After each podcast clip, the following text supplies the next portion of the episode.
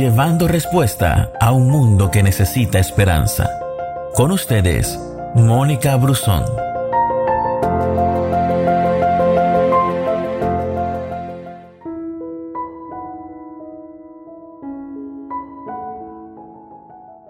como egoísmo se denomina la actitud de quien manifiesta un excesivo amor por sí mismo y que solamente se ocupa de aquello que es para su propio interés y beneficio, sin atender ni reparar en las necesidades del resto.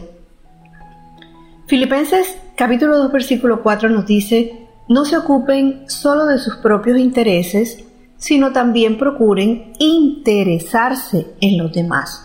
Y esto es un gran problema en el mundo actual y aún entre los creyentes. El egoísmo y el egocentrismo ha venido a ocupar lugares inimaginables. Y si no somos prevenidos, podemos distraernos tanto que nunca conoceremos la alegría de olvidarnos de nosotros mismos y servir a Dios ayudando a los demás. Cuando nos acercamos a los demás, Dios se acerca a nosotros y se ocupa de nuestras necesidades. Lo que hagamos que suceda para otra persona, Dios lo hará para nosotros. Siempre hay un sentido de siembra y cosecha. Es fácil juzgar y criticar a otras personas, pero Dios quiere que las amemos. Él quiere que le mostremos la misma misericordia que Él nos ha mostrado a nosotros. La misericordia, dice la palabra de Dios, triunfa sobre el juicio.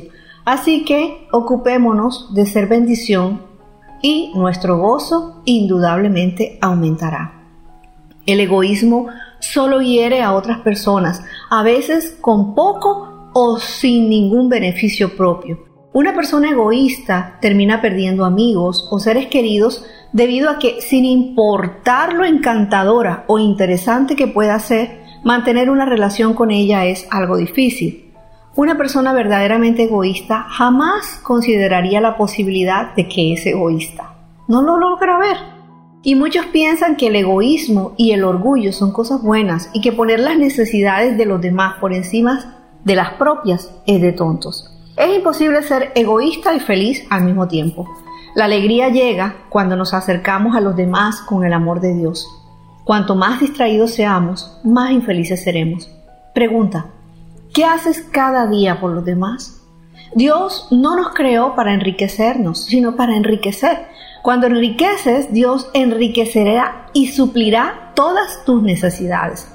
Tomar conciencia de que todo aquello que nos hace feliz tiene un efecto multiplicador y no divisorio es poder reconocer que vivir nuestra verdad facilita las cosas a los demás. Gracias por escucharnos.